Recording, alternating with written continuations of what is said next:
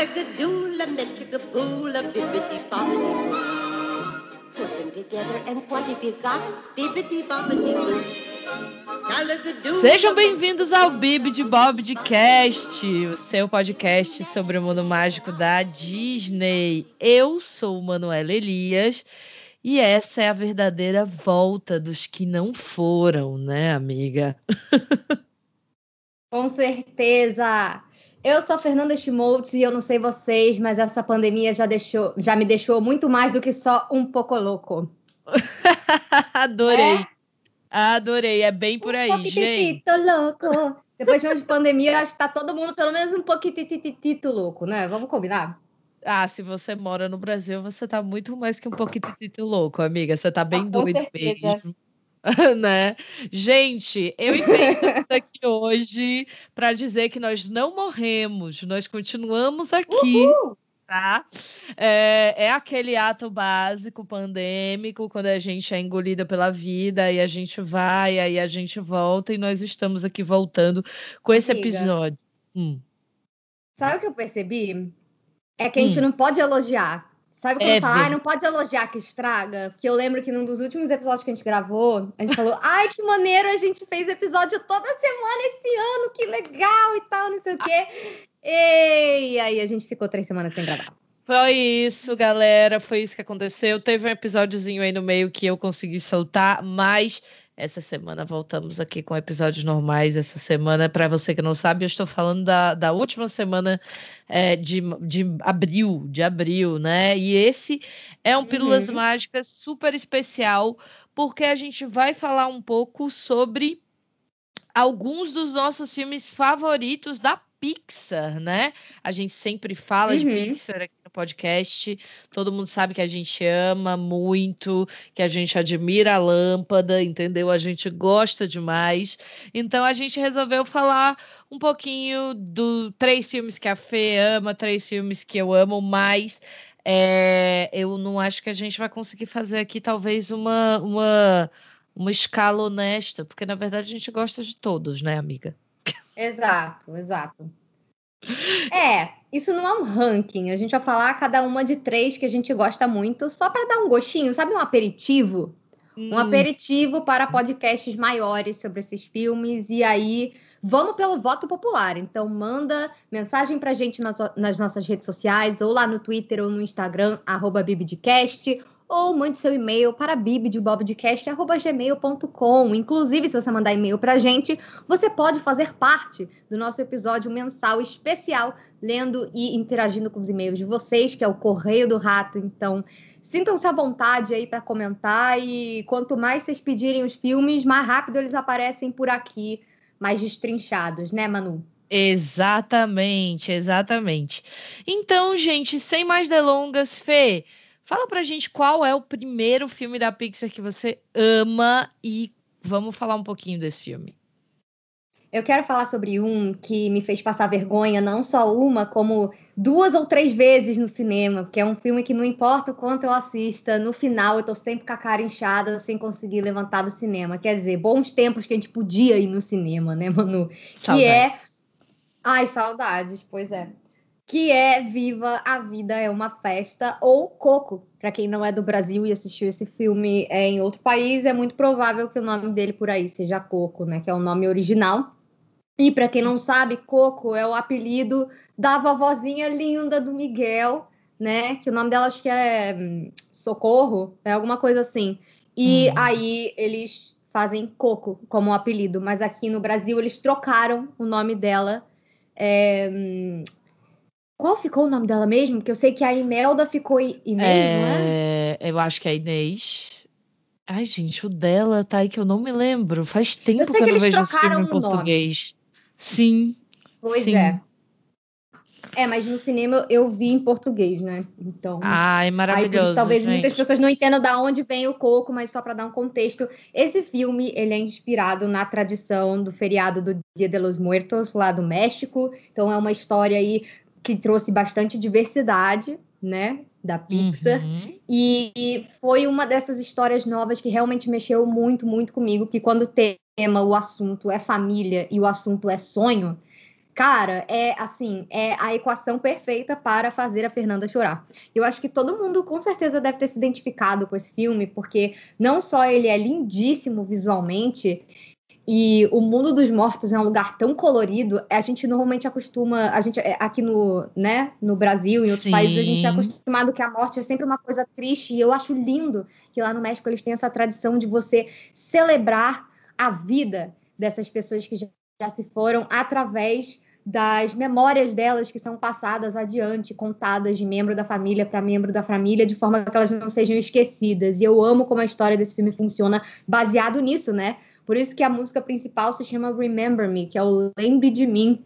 E essa história é muito linda, é sobre uma família é, que mora numa cidadezinha pequena lá no México. E o protagonista, que é o Miguel, esse menininho aí de uns 10 anos, o sonho dele é ser músico, ele é fascinado com um super cantor lá do México, que era o Ernesto de la Cruz, que também já faleceu, mas que era grande inspiração para ele.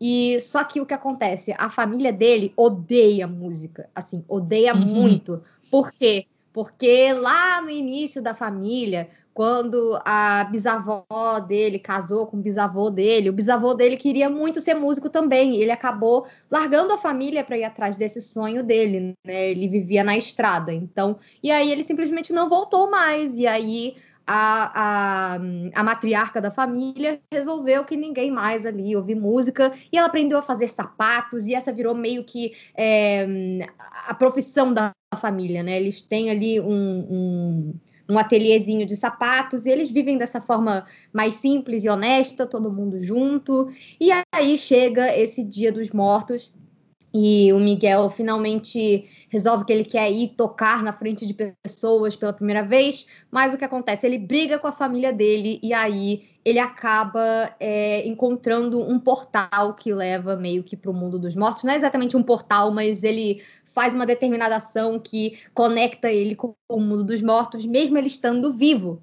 E uhum. lá ele vai buscar a aprovação do Ernesto de la Cruz, que ele, por algum motivo, agora acredita que era o tal do bisavô dele que sumiu, né? Então, a história é toda sobre a família dele, que já está morta, incluindo essa matriarca da família, né, no mundo dos mortos, tentando encontrar ele para levar ele para casa e fazer ele prometer que ele não vai mais tocar música e o Miguel querendo seguir o seu sonho e se inspirando nessa, nessa celebridade que ele agora acha que é parente dele, né? Ele acha que veio daí esse desejo dele por, por ser músico. E é um filme muito lindo. Acho que, primeiro, pelo que a, a gente falou ali no começo, essa tradição de você celebrar a vida das pessoas com muitas cores e aquelas maquiagens de caveira, as flores, os festivais na rua, é um sonho meu e conhecer o México na época do Festival do Dia dos Mortos. É um festival que eu tenho muita vontade de experienciar, porque é uma coisa que realmente a gente não, não tem aqui. Eu acho lindo essa ideia da gente lembrar das pessoas que já se foram com carinho, né? Uhum, que tudo uhum. bem a uhum. gente ter o nosso luto, mas que a gente lembrar das coisas boas e também celebrar a vida desses nossos ancestrais é uma coisa muito bonita. E esse filme, ele não só tem várias músicas e músicas que são também ou versões ou inspiradas em músicas tradicionais do México. Ele teve toda uma pesquisa, teve um conselho né, de mexicanos que ajudou eles na hora de construir a história. É um filme muito lindo. Ele foi dirigido pelo Lee Unkrich, que agora já está aposentado. Então, Viva foi o último filme que ele fez pela Pixar. Ele é um amorzinho. Ele também é diretor de outra grande obra da Pixar, que é o Toy Story 3. Então, assim, a gente sabe que ele sabe apertar o botãozinho ali pra gente se emocionar. Uhum. E Viva é um filme que eu acho assim lindo demais, não só pelo visual, como pela história, como por todo mundo ali tendo que lidar com expectativas, sonhos, frustrações, mas que no fundo todo mundo é família e a gente só quer mesmo o melhor uns para os outros, né?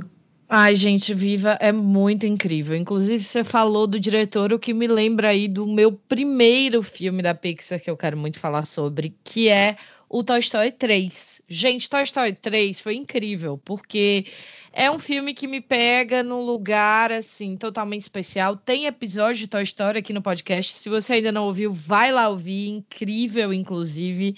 É um episódio super divertido, onde a gente fala de toda a saga Toy Story. Mas eu tenho que dizer que nesses tempos o terceiro é o meu favorito mesmo. É o que eu mais lembro de ter me emocionado no cinema. Acho que porque a gente não esperava que ele fosse tão incrível quanto ele é, sabe? Em Toy Story 3, a gente tem os nossos brinquedos mais amados é, sendo ali doados, né? sendo doados pelo Andy, eles vão parar numa escola né, gente? E aí, numa creche, Sim. né, amiga? Na verdade, tecnicamente, é uma uhum. creche, não é bem uma escola, é um daycare. E aí acontece um milhão de coisas ali quando esses brinquedos encontram outros tantos brinquedos. A gente tem a fórmula uhum. da Pixar muito bem consolidada, né? A gente tem um vilão excelente, que não tem como. É o melhor vilão de Toy Story. É o melhor vilão de Toy Story, Sim. eu também acho. Ele é apaixonante. Se bem que Gabi Gabi também é oh, Gabi Gabi. Mas são os dois melhores, com certeza, assim. Mas verdade. ele é icônico, realmente. Que é ele o Lotus, é muito, né? Amiga, o Lotus é muito icônico. E aí a gente tem. É o amadurecimento desses personagens, que é uma coisa que eu acho muito incrível em Toy Story, assim, eles passam por coisas que vão é, engrandecendo a história deles ao longo de toda a saga. Então, gente, olha, uhum. Toy Story 3 é o melhor filme do Toy Story. Assistam, assistam novamente. Ele dá um pouco daquela ansiedade de separação, porque é, é, o primeiro momento em que o elo entre os brinquedos e o Andy é realmente quebrado ali, né? Inclusive, esses dias eu estava vendo um vídeo que mostra que os novos brinquedos que vêm das lojas da Disney, os novos brinquedos de Toy Story, o Woody e o Buzz, tem Bonnie embaixo, não é mais Andy. Pois é. Pois é. O desespero, né? Os meus têm Andy, graças a Deus, senão eu teria um piripaque. Ai, meu pai. Ah. Mas é isso. Ah, mas o mais legal, com certeza, é a gente ver a, a, a, construção do Woody, principalmente, né? Ele é o grande protagonista de Toy Story. E nesse terceiro, ele vai ter que se confrontar com o fato de que. Porque no final das contas, ele era o único, na verdade, que o Andy ia salvar, né? Exato. Ele ia levar o Woody para a faculdade junto com ele. Uhum. Então, o, o, Woody, ele sempre teve acostumado com a ideia de que ele nunca ia se separar do Andy. E aí, durante o filme, quando rola essa confusão, eles vão parar lá no daycare, você vê que os outros brinquedos, eles não querem ficar no sótão, sabe? Uhum. E ao mesmo tempo o Woody fala, a gente tem que voltar, então tem todo. Eles têm é, esse espaço para refletir sobre o papel deles como brinquedos de uma criança que não é mais criança, e também Exatamente. ao mesmo tempo o desejo deles, né? Eles têm como pensar, tipo, poxa, eu não quero ficar enfurnado, eu não quero ficar pegando poeira na faculdade, eu não quero ficar pegando poeira no sótão. O que a gente pode fazer, né? E aí né? é que leva a gente a esse final super lindinho com a Bonnie, né? É muito incrível. Os brinquedos. E é do mesmo. É do Woody, né?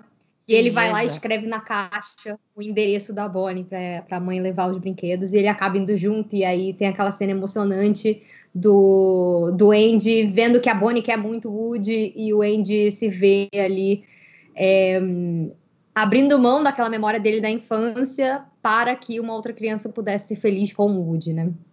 Gente, é todo esse filme, ele é, ele é um chuchuzinho, sabe? Ele é uhum. todo muito incrível. Então, assim, façam a maratona Toy Story de vocês aí, assistam todos os filmes e deem um carinho especial pro terceiro filme. É do mesmo diretor de Coco, como a Fê falou, e eu acho que mostra o trabalho uhum. incrível dele dentro, dentro da Pixar, assim, porque são dois filmes realmente inesquecíveis.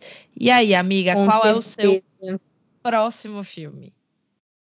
Bom, falando de diretores icônicos, né? A gente sabe que o Lee ele é, é, especialista em fazer a gente chorar, né? Com o Viva e o Toy Story 3. E agora eu vou para um outro diretor que também é bem um, diferentão, digamos assim, dentro da Pixar, que é o diretor megalomaníaco maravilhoso Brad Bird, que é um ícone de Os Incríveis, Os Incríveis 2, mas o filme que eu vou citar aqui é o filme que não necessariamente é o filme que eu mais gosto da Pixar, mas é, quer dizer, não necessariamente é o filme que eu acho melhor da Pixar, mas é um dos que eu mais gosto e é um que eu sempre paro para rever se eu vejo passando. Já falei desse filme lá no canal. Quem viu esse vídeo já deve saber que eu estou falando de Ratatouille. Gente, Ai.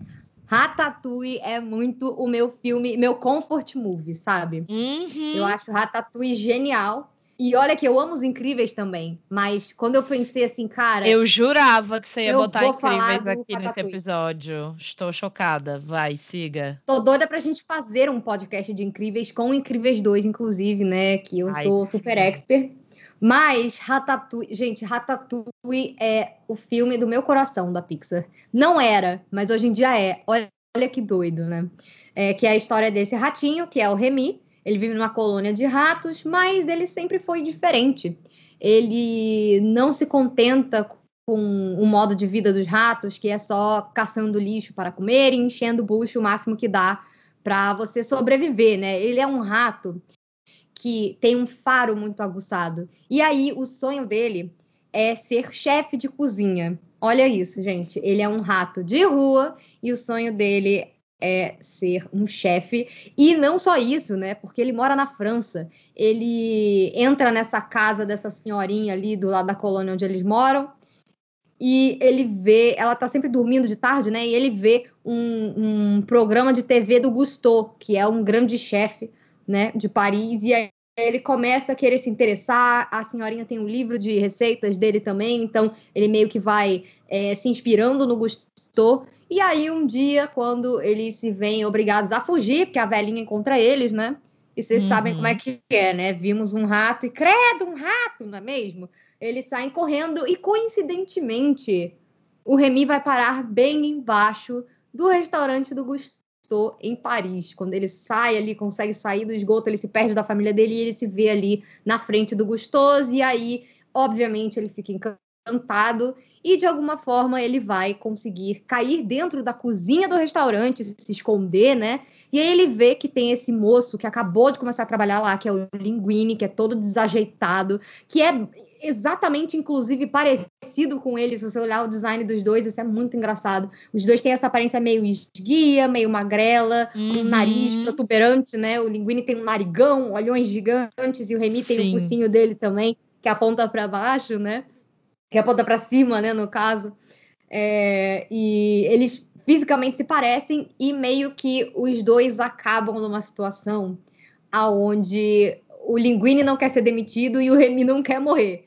Então, assim, é, eles acabam tendo que trabalhar juntos e eles criam juntos essa persona de um grande chefe em ascensão lá no Gusto.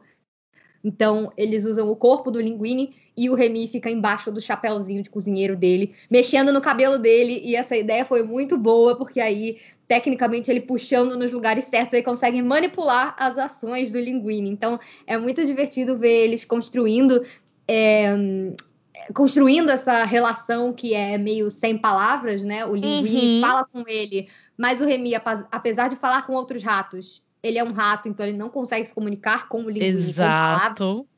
Essa é que é a Cara, eu amo muito isso. A Pixar é tão incrível que ela consegue fazer você se encantar, não necessariamente com o texto, mas com a forma como eles fazem a mensagem, né?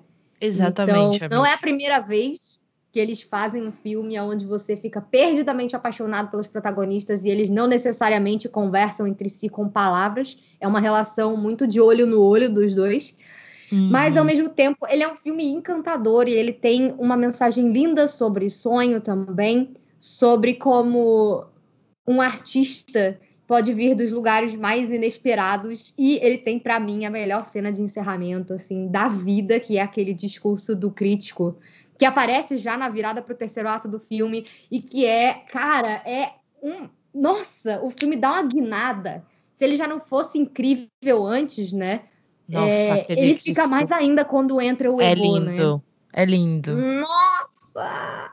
E aí ele fala: Eu acho que eu nunca tinha entendido até agora é, o que o Gusteau queria dizer com aquela frase do qualquer um pode cozinhar. Ele não estava dizendo que qualquer pessoa pode ser um grande chefe, mas que um grande chefe, um grande artista pode vir de qualquer lugar. E eu acho legal, assim, porque esse filme ele parece que ele é toda uma carta de amor para a arte e para a vida do artista, Sim. de quem quer viver de arte, né? Então é muito uma coisa que os animadores da Pixar passam, não é mesmo? Então é, eu achei que foi muito uma carta de amor de um grande artista apaixonado por arte, sabe? Então eu acho que é por isso que esse filme me toca tanto. Fora que ele é lindo, as comidas desse filme são maravilhosas. Eu fico salivando de ver. Quem me bota um montinho de legume, eu falo, meu Deus, isso deve ser a É comida lindo. mais deliciosa do mundo. Então, assim, Ratatouille para sempre no meu coração. Gente, esse filme é muito querido, muito, muito, muito querido. Ele é muito Uhum. especial pra mim. É, é um dos filmes assim que mais representam o meu relacionamento, porque o André é chefe, né, o meu companheiro, e ele nunca Ó. tinha visto Ratatouille. A primeira vez que ele viu Ratatouille foi comigo há cinco anos atrás. Eu sou apaixonada Amiga, que bonitinho! Então Amo. vocês têm uma conexão através desse filme também, né? Uma conexão Super. especial. Super. Ai, e um dos motivos para eu querer que a primeira Disney que a gente vá seja a Disney de Paris é porque a Disney de Paris foi a que eu mais fui na vida, primeiro, apesar dela ser pequenininha e meio Uhum. troncha, né? Porque eu morava em Londres e a Uhum. gente é, tem essa coisa com Ratatouille, né? E lá a área toda, não só o brinquedo, que também vai ter no Epcot Uhum. agora, mas toda a área do Ratatouille é a coisa mais linda. E lá tem o restaurante, né? Lá tem o restaurante do Ratatouille Sim. Onde você é reduzido ao tamanho de um ratinho, né? E tudo é enorme, as coisas são A gigantescas. decoração é muito A boa. decoração é maravilhosa, né? Então eu quero muito comer no Bistrô Cherremi com o André e vamos vamos fazer acontecer isso aí assim que essa pandemia acabar, gente. Mas Ratatouille é um filme maravilhoso. O que me lembra Com certeza. aqui sem ordem de um filme que também mudou a minha vida, gente, porque Ratatouille mudou a minha vida de um jeito muito especial e outro filme que mudou a minha vida foi Monstros S.A. Não é à toa que o meu apelido, o meu apelido é Michael Wazowski, entendeu, gente? Porque eu só tenho um olho, entendeu? Entenderam? Eu não acredito. Claro, Eu não amigo. acredito que esse apelido é, é real. É real. Eu não Amigos acredito isso. muito íntimos me chamam de Mike Wazowski. Mas, gente, lá no trabalho em Londres, a galera me chamava de Wazowski. Olha que loucura, é muito bom, né? Eu amo. gente, amiga, amiga. eu tenho uma blusa. Eu tenho uma blusa que vendia. Quem vende é a Chico Rei. Eu acho que eles têm essa estampa até hoje. Podia ser um publi, mas não é. Que tem o Mike Wazowski com óculos 3D e a cara de triste, assim, porque ele não, não consegue enxergar. Sou eu, galera. Sou eu. Você, amiga. Sou eu. Ai, é isso, gente. Monstros S.A. é um filme que eu acho que foi especial para todo mundo que gosta da Pixar, né? Acho que a gente nunca tinha visto animação sendo feita daquele jeito, né? Eu acho que a gente nem sabia que a gente conseguia estabelecer uma conexão tão forte com algo tão lúdico e, e ao mesmo tempo Uhum. Ele cria essa sensação na gente, assim, desse senso de afeto, de cuidado e de justiça, né, é, que está sendo representado no filme. Para quem não sabe, se é que alguém aqui na face dessa terra não sabe, Monstros S.A. conta a história do Sully e do Mike, né, é, que são uma dupla de monstros que trabalha juntos em Monstrópolis, essa grande cidade que é mantida ao som de gritos humanos, né? A energia de Monstrópolis Fizeram a vem eletricidade deles, né? gritos das crianças, exatamente. E aí é, a gente vai ter aí o Sully como grande assustador, assustador campeão, né? E o Mike como treinador do Sully e ali é o Buddy, né? Aquele que trabalha Assistente, né? é assistente, né? Que passa as portas e tal. E quem nunca quis uma ride, né? Uma montanha russa com as portas do, do Monstros S.A. que Ah, eu quebra aqui. quero! então, O gente. máximo que a gente tem é o, a Dark Ridezinha lá na Califórnia, que é bem fofa. Mas você vê as portas meio de longe e tal. Eu falei, poxa, podia mesmo ter uma montanha russa ali nas portas. Seria incrível. Queremos. E aí a gente tem, gente, a relação desses dois grandes amigos que em um momento Sully vai dar um susto e quando ele vê, quando a gente olha para trás ali por um acidente, por um pequeno desleixo que acontece, entra uma humana neste mundo de monstros. Só que para esses monstros, os humanos são tóxicos, eles são terríveis, eles são é, é uma coisa perigosíssima, né? E a Bu, que é, carinhosamente ganha o nome de Bu, porque tudo que ela fala é, é, é, é a língua do, da criança ainda. É o muito... gibberish né? É o gibberish, exato. Então a gente vai acompanhar aí, gente, as aventuras de Mike e Sully para devolver Boo ao mundo humano, né? E acabam se apaixonando ali por ela no processo e virando meio que pai, pais da Boo, né? Então é muito Sim. fofo. É um filme é, muito, muito, muito cativante. E eu acho que Monstros S.A é um dos filmes que tem a sequência mais perspicaz de toda a Pixar, assim, que é Universidade Monstro. Eu adoro aquele filme também. Então, na verdade, uhum. é um uhum. prequel, né? Apesar de ser um filme que saiu depois, Universidade Monstro é um prequel, conta a história do Mike e do Sully antes de virarem aí essa dupla famosa de, de assustadores e assistentes aí de Monstrópolis. Então, é, no susto e no grito, fazemos bonito. Fazemos bonito. e eles fazem Gente, uma grande... e é muito importante. Tem uma grande revolução, ah, né? Que diga, no final, diga.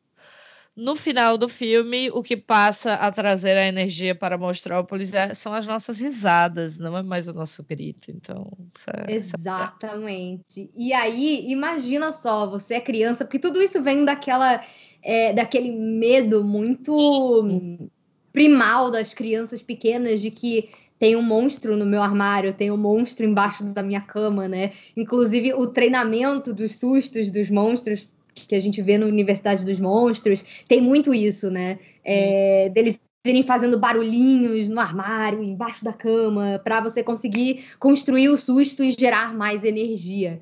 E, cara, é impressionante o quanto esse filme é não óbvio, né? E falando em não óbvio, ele é do meu diretor favorito da Pixar, que agora, infelizmente, não será mais diretor, mas ele é o chefe da equipe criativa, que é o Pete Docter. Todos os filmes desse cara são incríveis e maravilhosos. E por incrível que pareça, eu não estou mencionando nenhum filme dele neste cast, é. Apesar de serem alguns dos meus favoritos, mas é porque quando a Manu me passou a lista dela, eu falei, ok, tem filme dela na minha lista também, então eu posso aproveitar para falar dos filmes que eu nunca posso botar no meu top 3 quando eu tô falando sozinha, sabe? Sim. Mas estamos aqui para enaltecer Pete Docter, né? Que começou Sim. sua carreira aí como diretor no Monstro S.A.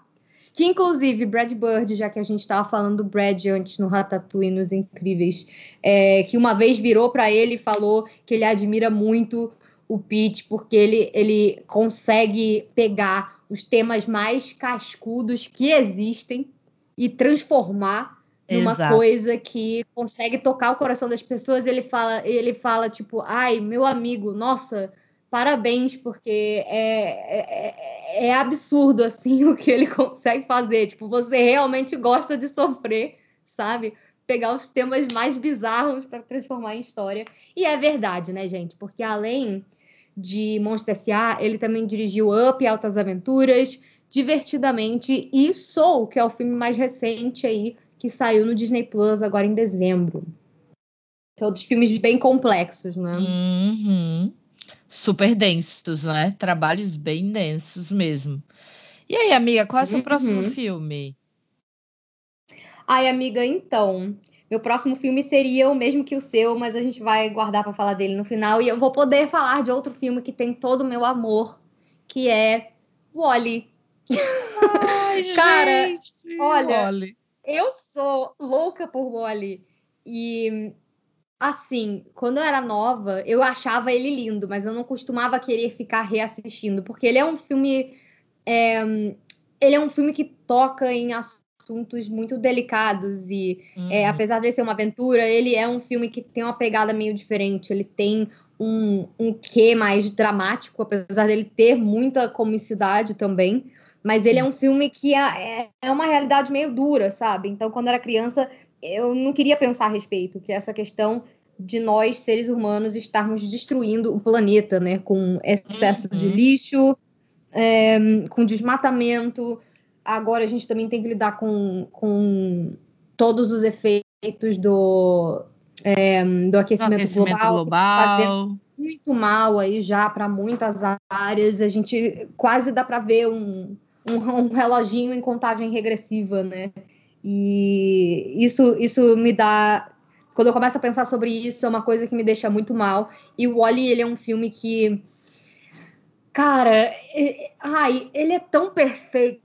Eu acho que visualmente ele é meu filme favorito da Pixar. Ele faz um trabalho de personagem inacreditável, porque ele pega dois robozinhos que mal tem cara e só através dos olhos e do brilho dos olhos dele, tanto no Wally, que é esse robô mais antigo, né? Digamos assim, Uhum. que é, ele tem um vidrinho ali na frente do- dos olhinhos dele, então você vê muita coisa refletida nele. E a Eva, que é essa personagem que é mais moderninha, que eu tenho certeza que foi inspirada nas coisas da Apple, assim, ninguém precisa falar nada, porque parece, ela parece muito um iPod. Parece É, mesmo. que tem esses olhinhos que já são totalmente eletrônicos, né? Naquela luzinha azul. Então, Uhum. é impressionante como eles conseguem fazer esses dois personagens sem falar uma palavra além do próprio nome deles, sabe? É, como você consegue comprar a relação desses dois personagens, a aventura na qual eles vivem. E eu choro litros e litros e litros no final do filme, quando parece que o Wally morreu.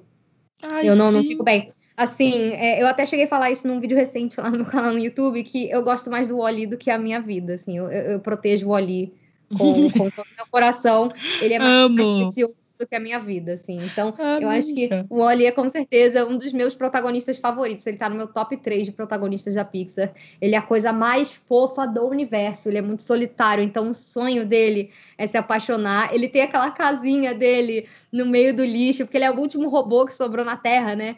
A Terra foi Uhum. abandonada e nunca foi repopulada. Então, os, os robozinhos Wally, que eram esses robôs compactadores de lixo, eles foram todos desligando, quebrando e tal, e o Wally tá muito solitário ali na Terra. Então, o sonho dele é se conectar com alguém. Aí ele fica vendo um videozinho, né, de, de musicais e coisas, e ele fica tentando replicar, e é muito lindo, gente. Eu não tenho condição nenhuma para esse filme, ele é lindo demais.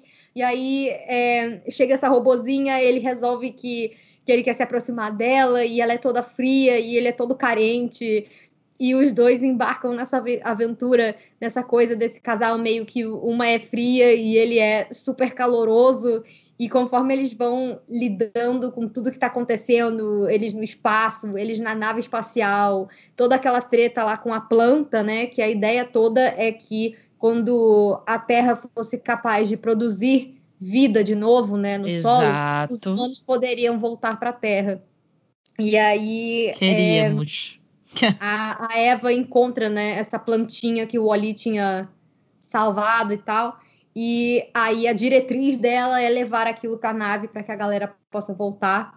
Só que aí ela desliga, né? Fica em modo stand-by, o Wally fica desesperado e quando a nave vem buscar ela, ela meio, ele meio que vai atrás, né? Então é uma coisa meio Romeu e Julieta, mas ao mesmo tempo é, ele faz referências a 2001, Odisseia no Espaço, o robozinho do mal, Nossa, a nave, muitas. é, é- é o HAL, né?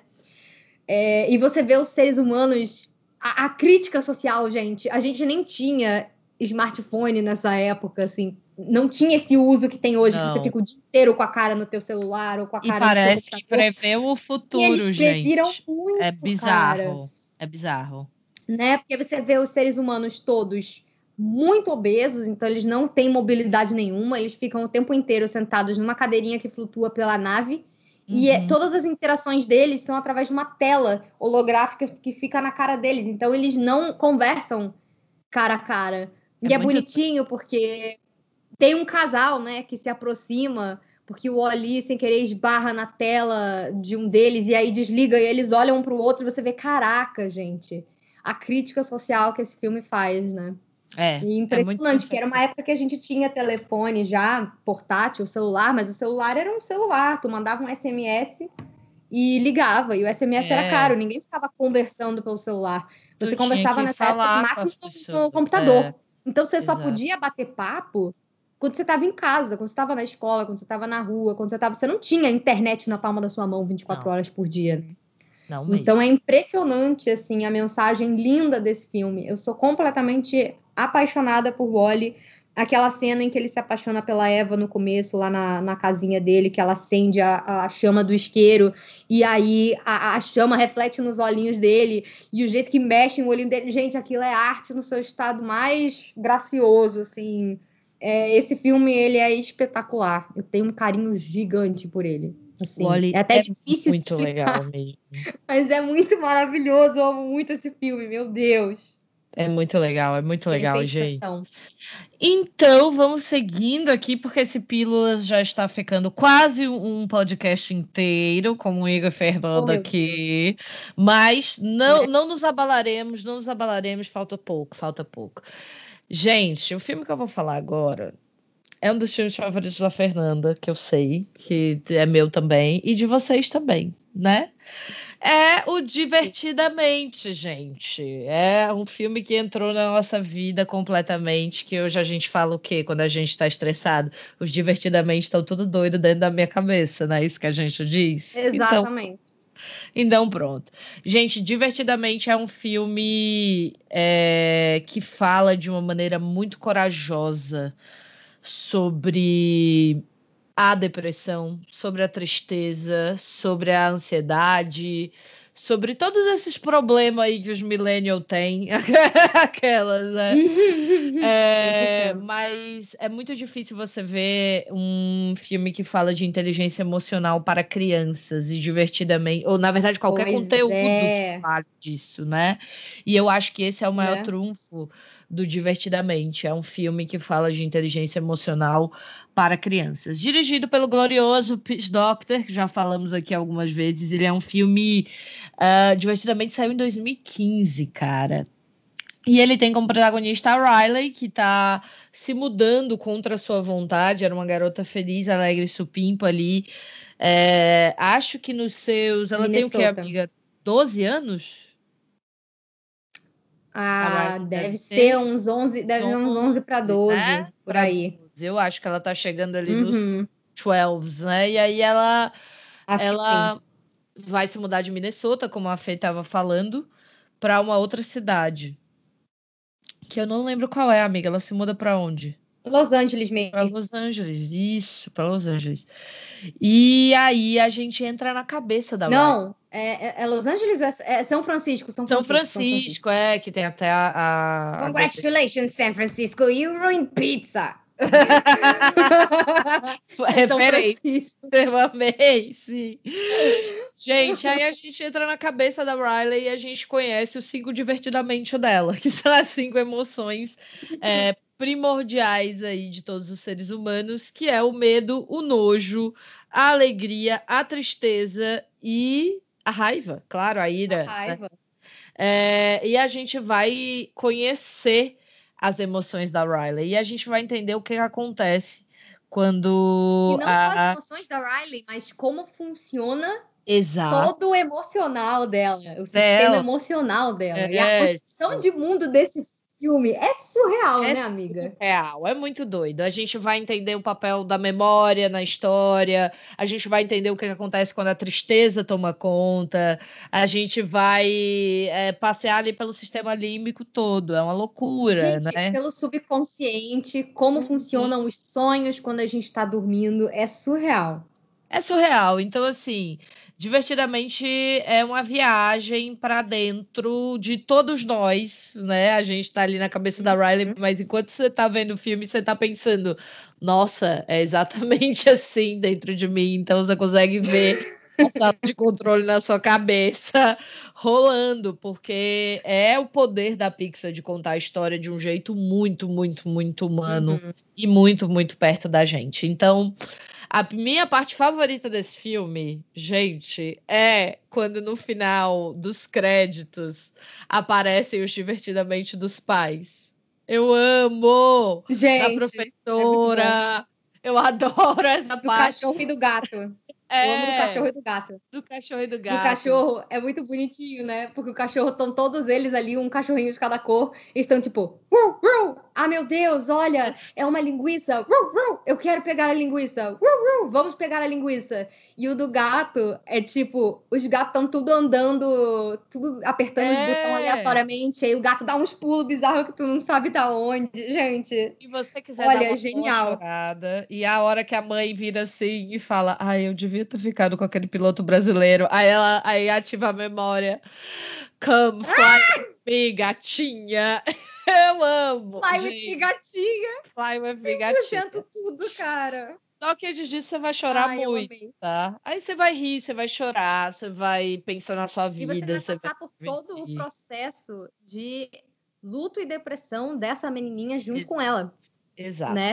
De estar se mudando de um lugar onde ela já tinha amigas, onde ela tinha as coisas que ela gostava, a escola que ela gostava, o hobby dela que era ho- hockey, né? E você vai vendo, eu acho incrível assim, conforme é, tem, tem, tem as ilhas de personalidade, né? que Exato. vão sendo construídas através das memórias base, né? Que são memórias especiais que ficam lá em cima na torre de comando, junto com as emoções que moldam os seus gostos e as suas preferências, as, as coisas que você se conecta mais, né?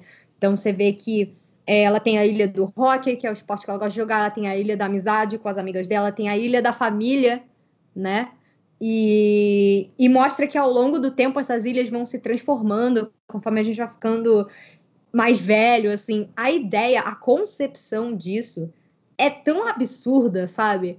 Quando tem o, o, o trem do pensamento, é, o train of thought, né? Que eles vão indo e no, na câmara de abstração, que você vai Uhum. abstrair um conceito e fica tudo abstrato lá dentro. É muito, cara. Olha, o Pete Doctor realmente, assim, ele é genial. Ele dá pra ver, assim, que ele era muito aquela pessoa introvertida que ficava em casa lendo e pensando na vida, sabe? Mas é impressionante como ele tem essa capacidade de pegar conceitos tão complicados e transformar em histórias que, ok, não são exatamente tão simples, mas são tão palatáveis, né? Tanto para adultos quanto para crianças. Claro que é, eu acho que a magia dos filmes da Pixar é que geralmente eles têm muitas camadas, tanto para os adultos quanto para as crianças, e as crianças conseguem se divertir e os adultos conseguem é, hum, se relacionar, né? Porque Uhum. A maioria dessas histórias, elas são, apesar da gente ter aí, tipo, ah, brinquedos, monstros e coisas desse tipo, insetos, né? É, todos eles meio que têm questionamentos que você vê, tipo assim, hum, questionamentos de pessoas de meia idade, sabe? Então, questionamentos da vida adulta, né? Então, quando você é criança e vê um Toy Story, você fala, pô, que legal, cara, se os meus brinquedos tiverem vida também. E aí, quando você fica adulto, você fala, pô, que legal, cara. Eita, é, como lidar com como lidar com, com é, como lidar com insegurança, como lidar com rejeição, sabe? Umas coisas muito. Sim. Ai, sabe? E se eu tiver um divertidamente é divertidamente isso. também, né? Você já.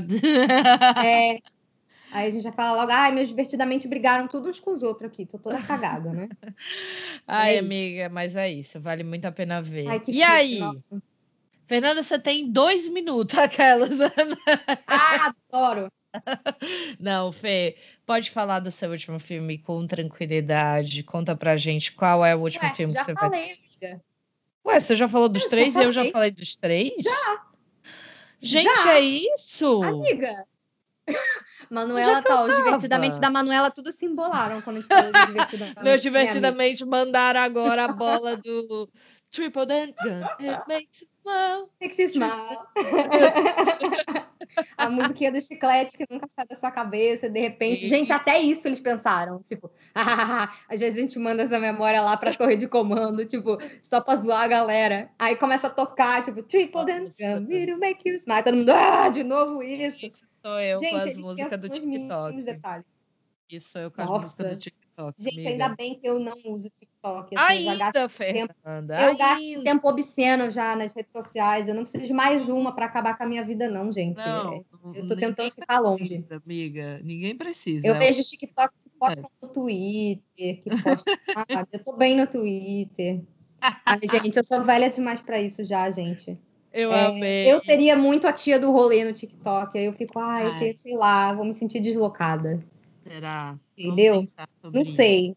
Ou então eu criaria um só pra assistir. Aí é só tempo útil da minha vida que eu tô jogando fora em outra rede social, sabe? É meio complicado, mas. Acontece. Mas Acontece. enfim, muitos filmes maravilhosos da Pixar e a gente quer saber qual é o seu favorito ou o seu top 3. Manda aí um e-mail pra gente que você pode participar do próximo Correio do Rato. Ó, imagina, a gente vai interagir, ler os seus filmes, comentar o que a gente acha, mostrar sua opinião para os outros ouvintes. Então escreve pra gente lá no bibdebobdcast.gmail.com né, amiga? E lembrando de Exatamente. seguir a gente nas redes sociais, gente. Siga a gente no Twitter e no Instagram, arroba Bibidcast. Manuzete, onde a gente pode achar você aí nas redes sociais? Gente, qualquer coisa me procura lá no Amiga do Rato, arroba Amiga do Rato no Instagram. E aí, logo mais, logo menos, esse perfil estará de volta, mas estamos sempre no Instagram do Biblicast. Então chegue junto, chegue com a gente pra gente bater um Converse papo. com a gente.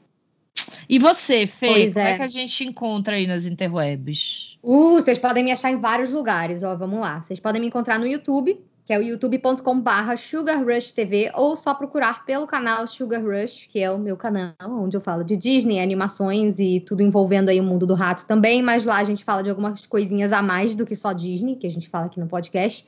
Eu também faço lives na Twitch e tô no Instagram e no Twitter também. Eu tenho minhas redes pessoais por lá. Você me encontra nessas três redes, né? Tanto na Twitch fazendo live, quanto no Instagram, quanto no Twitter, como arroba Fernanda Schmoltz. E o meu sobrenome se escreve S-C-H-M de Mickey O-L-Z. Perfeita, perfeita. Gente, é isso.